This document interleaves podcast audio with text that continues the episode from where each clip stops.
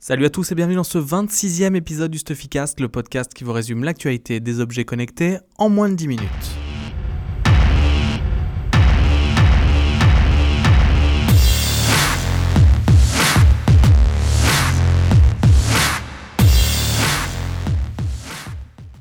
On attaque cette semaine avec Fitbit. Donc, il y avait eu des, petits soucis euh, il y a quelques semaines avec euh, un dépôt de plainte euh, sur la fiabilité de son capteur cardiaque sur le Charge Char et le Surge. Et en fait, l'association américaine Consumer Reports s'est penchée sur le sujet, a fait des tests.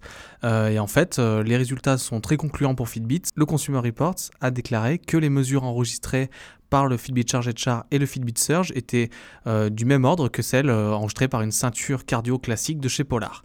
Donc euh, Fitbit taire les détracteurs, c'est bien comme ça, surtout que sur le Fitbit Blaze, leur, nouveau, leur nouvelle montre connectée, le rythme cardiaque est encore une fois pris 24 heures sur 24. Autre news cette semaine, elle concerne les lunettes connectées et notamment les Google Glass qui n'ont plus de compte sur les réseaux sociaux, donc Twitter, Instagram et Google ⁇ si Google ⁇ est un réseau social.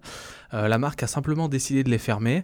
Euh, et c'est un signe sur quelque chose qui est annoncé depuis quelques temps, c'est que les Google Glass seraient désormais euh, destinés aux entreprises et plus au grand public.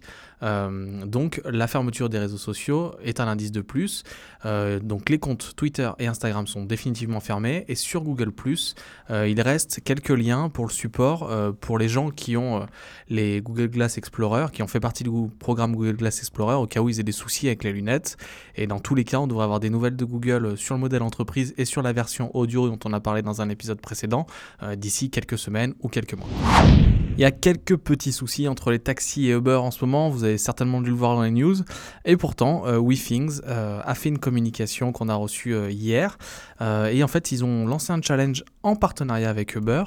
le but, c'est de faire bouger plus les gens et bouger plus en marchant ou en se déplaçant tout simplement. Donc, il y a deux parties dans, cette, dans ce petit challenge qui dure du, de vendredi, donc d'aujourd'hui au dimanche 31. La première partie s'adresse aux gens qui font des trajets dans les 10 villes couvertes par Uber en France. Euh, les 200 premières personnes à avoir fait trois trajets remporteront chacun une montre WeThings en édition limitée euh, qui en fait est personnalisée aux couleurs de beurre. Le deuxième challenge, là c'est plus du côté sportif, euh, tous les utilisateurs WeThings doivent dans les trois jours du concours réaliser un maximum de pas et les, premiers, les 500 premières personnes à atteindre 30 000 pas auront droit à une course Uber d'une valeur de 15 euros offerte. Donc c'est bien, euh, ça, ça aide à bouger. WeThings a fait une communication aussi avec la SNCF. Donc la marque française commence vraiment les partenariats avec les grands groupes, même si peut-être là, euh, choisir Uber, vu les soucis en ce moment, c'était peut-être pas la bonne chose, mais bon au moins, euh, il y a 200 personnes d'un côté et 500 de l'autre qui vont être contents en remportant des, des cadeaux sympas. La dernière news cette semaine concerne Pebble, donc Pebble qui continue à acter sur le marché des, montres connectées, même si c'est de plus en plus concurrentiel avec l'Apple Watch et euh, toutes les montres Android Wear. Et en fait, lors de la sortie de la Pebble Time, ils avaient annoncé euh, une fonctionnalité qui était hyper intéressante qui s'appelle Smart Strap.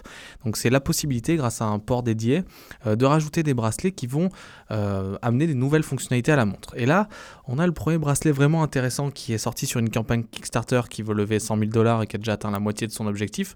Il s'appelle le Vue Pulse. Donc le Vue Pulse, il permet deux choses que ne permet pas la Pebble pour l'instant, c'est euh, le suivi du rythme cardiaque en permanence, donc avec un relevé toutes les 30 secondes euh, et toutes les 10 secondes quand on est en mode activité. Donc euh, la Pebble Time est capable de maintenant relever le rythme cardiaque grâce au Vue Pulse. Et la deuxième fonctionnalité qui est aussi très sympa, c'est le rechargement sans fil. donc moi j'ai testé la Pebble Time, les pins de rechargement sont pas ultra pratiques. le sans fil c'est quand même bien plus simple. Et cerise sur le gâteau, c'est pas très cher si vous prenez sur la campagne Kickstarter.